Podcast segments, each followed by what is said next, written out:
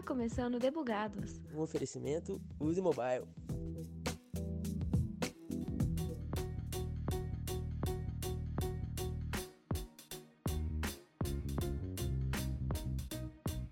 Todos os produtos que nós consumimos acabam passando por atualizações. Sejam as placas de vídeo com suas mudanças de arquitetura ou carros que ganham ou perdem pistões para otimizar a economia de combustível e o desempenho. Os segmentos de hardware e automobilístico são distintos, mas as necessidades de mudança fazem parte dos seus pontos em comum. Se adaptar no consumidor acaba sendo um dos principais motivos para os updates. Ok, já provei meu ponto. Agora quero mostrar como que essa lógica não foge dos produtos digitais e ao design. Aposto que você já abriu o Twitter ou LinkedIn e se surpreendeu com uma alteração no layout, ou mesmo para aquele aplicativo que você usa todos os dias. Algumas surpresas são agradáveis, já outras nem tanto. Tipo o Instagram tentando fazer os stories em grid. Mas você já parou para pensar como que essas mudanças de design interferem no uso dos produtos? Algumas coisas podem parecer óbvias, outras nem tanto. Em episódios passados até levantei umas hipóteses sobre o novo Facebook. Mas para sabermos com mais certeza por que mudar o design e como fazer, melhor chamar experientes na área. Eu sou Thaisa Bocardi e neste episódio do Debugados nós vamos conversar com os designers Diego Melo e Marina Rotti. E aí, gente, quem são vocês do squad? Olá, Thaisa. Eu sou o Diego Melo, sou designer, eu sou UX designer na Singu. Trabalho com produtos digitais, gerenciamento de produtos há praticamente 10 anos e é um prazer estar aqui hoje falando com você e dividindo o microfone com a Marina Rotti, que para mim é um ser humano de luz, bem abençoado. Oh. Ah, vem, você roubou minha fala, agora que eu vou falar. Fala galera, meu nome é Marina, eu sou designer desde antes do Atlético Mineiro ser campeão da Libertadores, para quem não sabe foi 2013, então tem bastante tempo. Mas eu trabalho nessa área de design UX há dois anos na Uso Mobile. Quem me introduziu nesse meio foi o Diego, inclusive, e é uma área que eu pretendo seguir ela durante um bom tempo na minha vida. E eu tô bem orgulhosa de dividir esse momento aqui com tanto o Diego quanto a Raíza. Olha lá, quem diria, debugados não é só conhecimento, é reencontro também, né? Bom, gente, é, para começar a conversa, eu queria colocar todo mundo na mesma língua. Então, me conta aí para os ouvintes, o que consiste o UI e o UX Design? O que, que essas siglas querem dizer? Nossa, essa pergunta é muito boa, porque eu vejo que, principalmente no, no mercado, assim, o pessoal de, de Headhunter, né, os recrutadores, eles têm uma dificuldade muito grande de entender o que de fato cada, cada sigla faz, né? Então, você tem o profissional de UI, que é o profissional que ele se preocupa com com a interface, com o visual em si, e você tem o profissional de UX, que é o User Experience, né? Que é o profissional que ele de fato vai se preocupar com a interação do usuário e não necessariamente com o layout. Então, assim, existe um, um unicórnio, né, que é o modelo híbrido dos, dos dois, e sim, alguns profissionais precisam saber lidar com os dois, mas o fato é que são coisas que são distintas um mexe muito mais com o visual e com a apresentação do, do, do, visual, a preocupação com, com o componente, a preocupação com o estilo que vai ter a interface, e o outro, de fato, com a interação e com a experiência que aquela interface vai trazer para o usuário. É, eu acho que é bem importante ressaltar mesmo essa dificuldade que geralmente a maioria das pessoas tem de separar qual que é, qual que é uma área e qual que é a outra, né, na verdade. Mas Acho que é isso que o Diego falou. Essa parte de, de UI, ela tenta. Acho que ela é mais como um guia para o usuário de como que ele vai usar aquele produto. É o básico, né? Como que você vai é, é, pegar o que o usuário quer fazer e encaixar isso no seu produto. É, isso vai de desde é, um aplicativo para celular até um botão de ligar o micro-ondas. É, que o usuário só tem que chegar lá, clicar em ligar. É, e essa parte de UX eu acho que é transformar essa experiência de uma forma mais agradável, né? É, tentar. É o, que, é o que diferencia também é, é a questão de produtos com o mesmo objetivo, por exemplo. Mas é, melhorando é, essa parte de UX, ela leva muito para a parte de dessa parte de melhoria de experiência e quanto mais o usuário tiver satisfeito em usar aquele produto, melhor. Mas eu acho que juntando esses dois pontos aí, a gente pode falar que, que enquanto um faz é, a parte do guia né, do usuário nas etapas que ele tem que percorrer para para executar a ação que ele quer, o outro faz é meio um pouco que essa experiência vale a pena, né? É, vocês conseguem me dar um exemplo de como que isso se aplica? Sei lá, pensar, dar um exemplo de algum aplicativo mesmo que a gente acaba usando no dia a dia, de que forma que isso aparece? Olha, uma, uma coisa bem interessante, só antes de, de, de responder isso, a, a Hot falou uma coisa que é muito interessante e que pouca gente é, percebe dessa forma. É, a UI, né, a User Interface, ela não é só ligada a um aplicativo ou a um site. Por exemplo, quando você está mexendo com o som do carro, quando você está mexendo no, em, em um micro-ondas, todos, aqueles botões, todas aquelas interfaces também são né, interfaces do usuário. E, e respondendo a tua pergunta, é, um, um bom exemplo de como é, é, é, usado a interface e, e, a UX é o próprio Instagram, né? Por exemplo, você tem ali na interface o botão de curtir, certo? Que é o coraçãozinho. E, e como UI, você só precisaria fazer, digamos assim, é, o, o, formato do botão, definir qual a cor e definir talvez qual ação que tivesse nele. E o que, que a UX fez nesse caso? Quando você clica no botão de curtir, mesmo que você esteja sem internet, ele vai mudar de cor. Ele vai te dar a, o feedback né, de que aquela ação foi concluída. E depois ele manda essa informação, por exemplo, se a internet estiver lenta ou se estiver com o aplicativo offline. Mas para dar um, um alívio para o usuário, para diminuir a ansiedade dele e para fomentar que ele faça mais ações daquela, mesmo sem internet, ele permite que o usuário faça aquilo e ele dá um feedback de como se aquela ação realmente estivesse acontecendo. Então você tem o UI que criou ali o formato do coraçãozinho, a cor do coração, e você tem o UX que pensou em uma experiência que vai enriquecer né, a interação do usuário com aquele produto.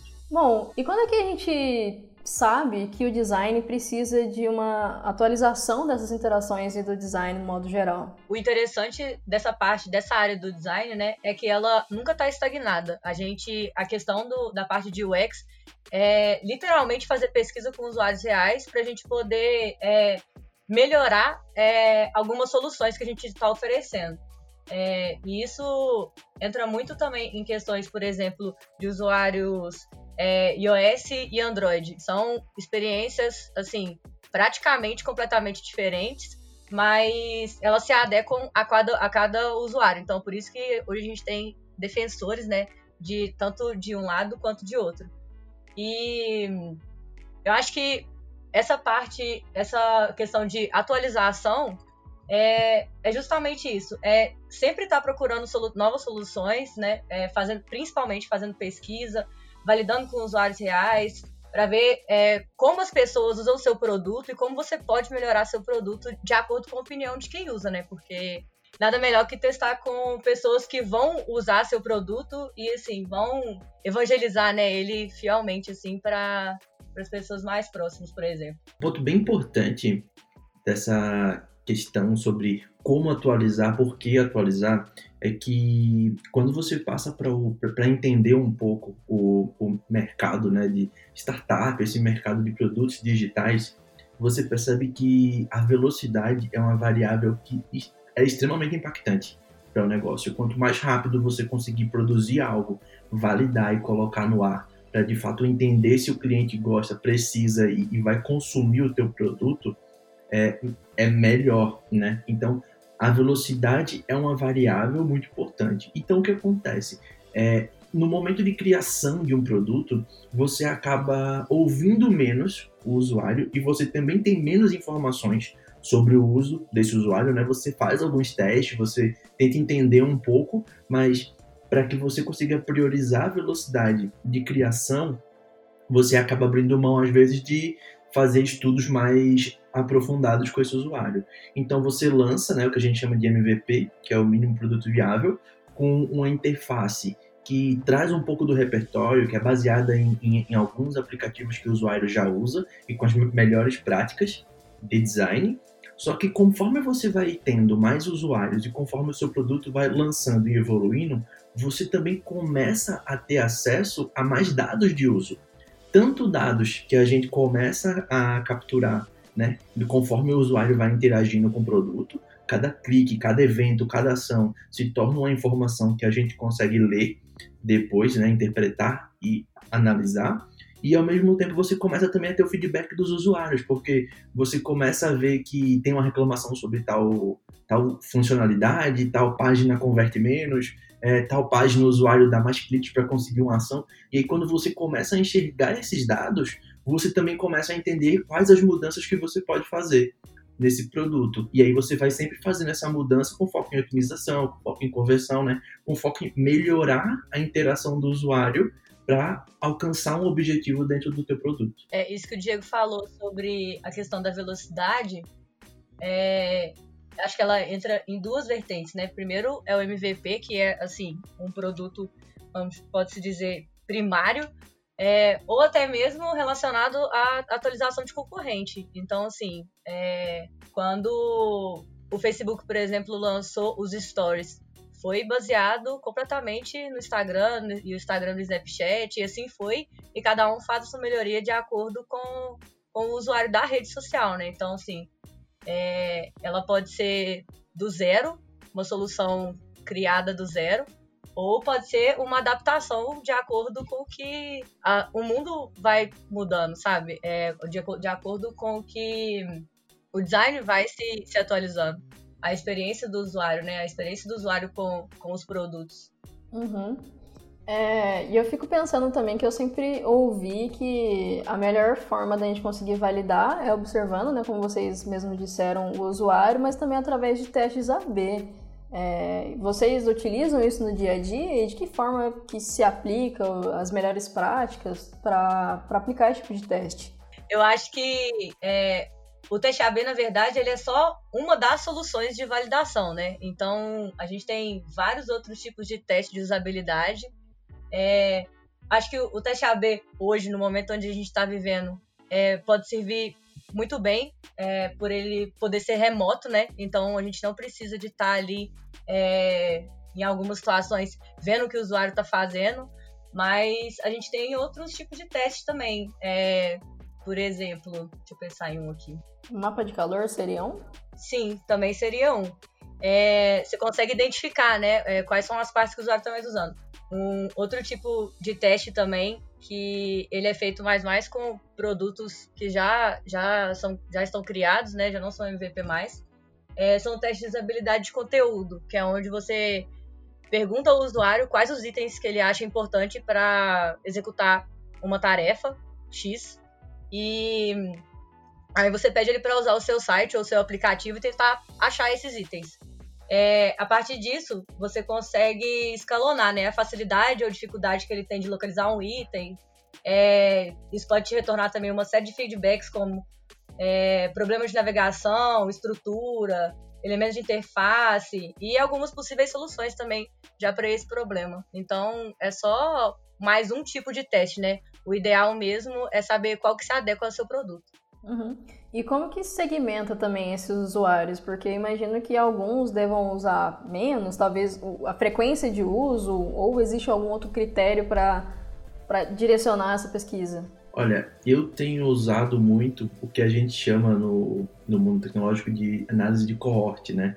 Então você faz análises baseado no, no mesmo grupo de usuários. Então, por exemplo, ah, eu tenho um grupo de usuário que se cadastrou no meu produto em abril.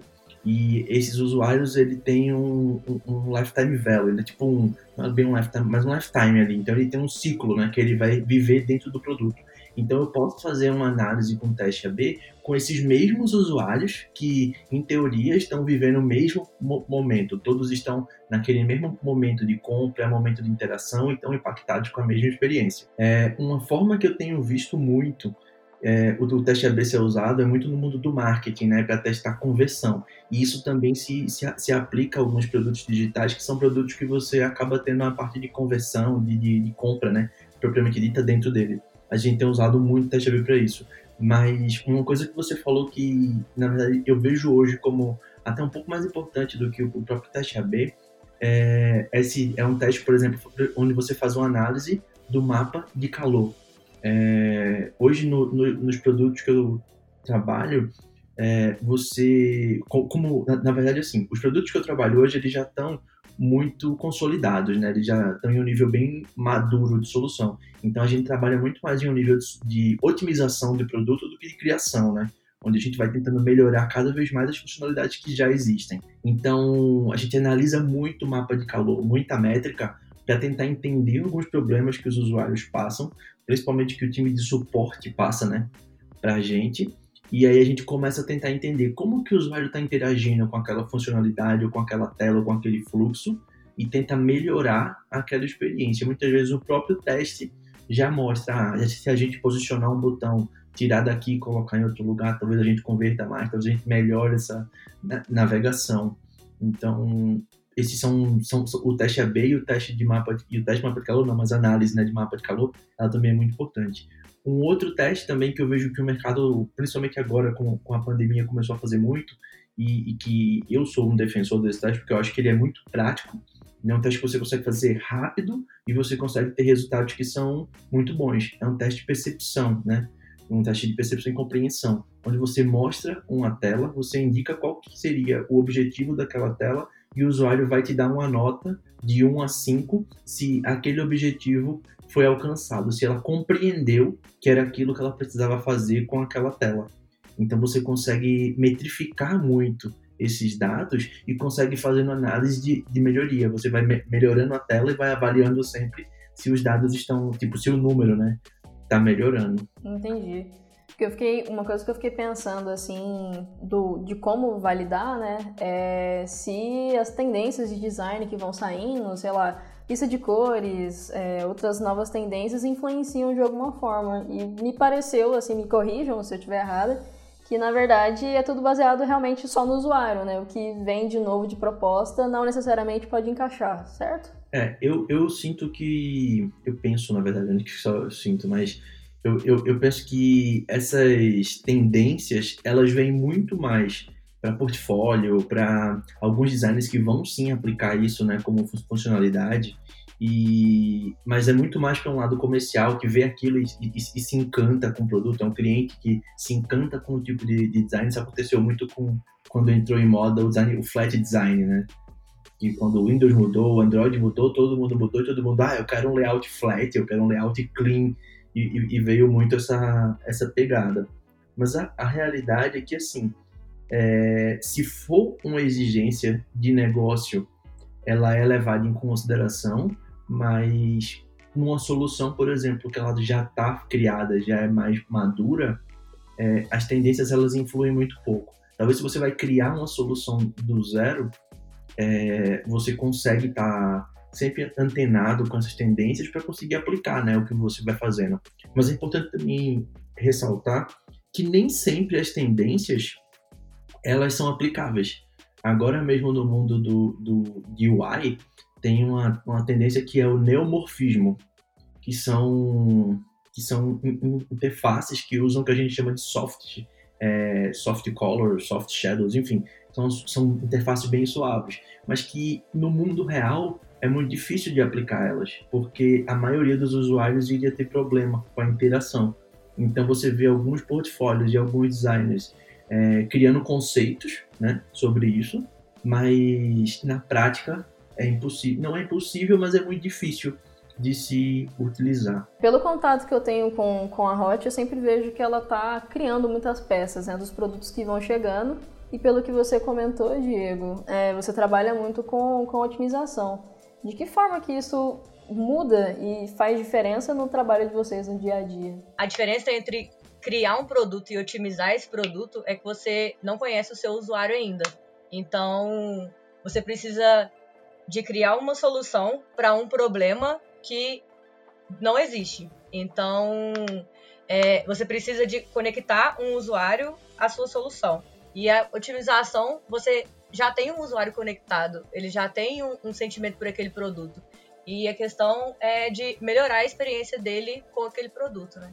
Um ponto muito interessante do que a Hot falou é que, de fato, quando você está criando um produto do zero, o desafio de você compreender quem é o usuário que vai utilizar e interagir com, com o produto é muito maior. Porque, por exemplo, quando você pega um produto como a Singu, que ela já está muito mais amadurecida, que já tem um aplicativo e que ela tem uma porção de dados, tem inclusive pessoas que trabalham exclusivamente coletando, analisando e interpretando dados, se torna muito mais fácil de você conseguir fazer melhorias, né? Não quer dizer necessariamente que tipo ah, é, é, você vai pegar o dado e já tem a solução, não. Tem todo um trabalho de design sprint que a gente cria, a gente entende o, o problema, coloca o usuário no centro da questão para conseguir entender, né? Você conversa com os stakeholders, conversa com outras pessoas que também estão inseridas para tentar é, criar uma overdose de informação e a partir daí criar uma solução que realmente seja a melhor solução, que seja mais assertiva para aqueles usuários. E aí esse é um desafio que é o contrário, né? Porque você acaba tendo muito mais obrigação, digamos assim, de, de, de fazer melhor do que já tem, né? Então são desafios completamente diferentes e que de, de fato é, usam habilidades que também são diferentes, mas todos sempre estão ligados ao usuário. E aí cabe também toda nossa, a, a nossa conversa, né? Que é essa necessidade que você tem de mudar o produto para adaptar cada vez mais às necessidades que o usuário tem. Uhum. Bom, gente, é, o que fica para mim aqui, que assim como tudo, a gente precisa estar tá o tempo todo estudando, né? Porque não tem como ficar parado exatamente pelo motivo que o Diego apontou, né, da velocidade, essa necessidade está sempre mudando. Até porque imagino que deixar de fazer algo impacta diretamente no, no público, no volume de usuários que você vai ter, no sentimento em relação ao produto, né? Então, eu gostaria de saber de vocês o material que vocês possam indicar para o pessoal ler e se manter informado a respeito do design UI e UX. Bom, Thaisa, é, tem duas leituras que eu acredito que são muito importantes. Uma que é para você conseguir compreender né, como que o usuário de fato interage e engaje com, com uma aplicação, com um produto, que é o livro Hooked, que ele fala sobre gamification.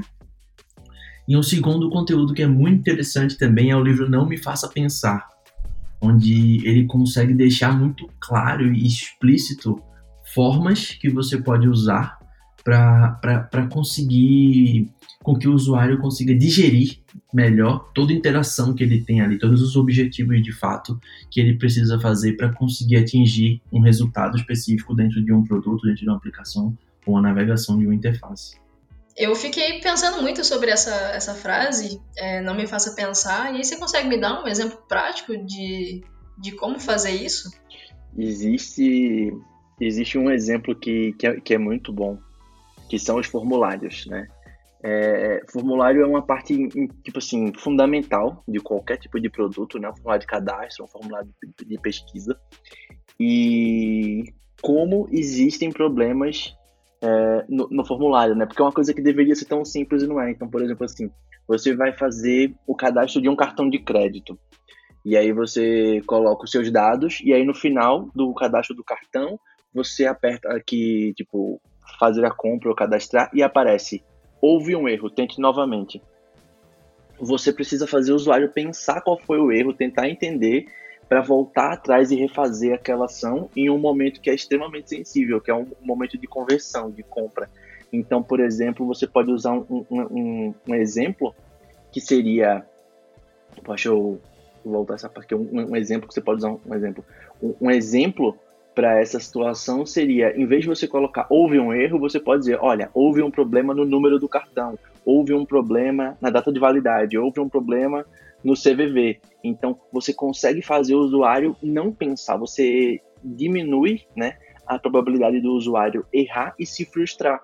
Então, se você conseguir sempre fazer o usuário pensar o mínimo possível para realizar uma ação que vai chegar a um objetivo, isso faz você avançar 10 casas nesse jogo, porque é o que realmente faz a diferença dentro de um produto. Entendi, entendi.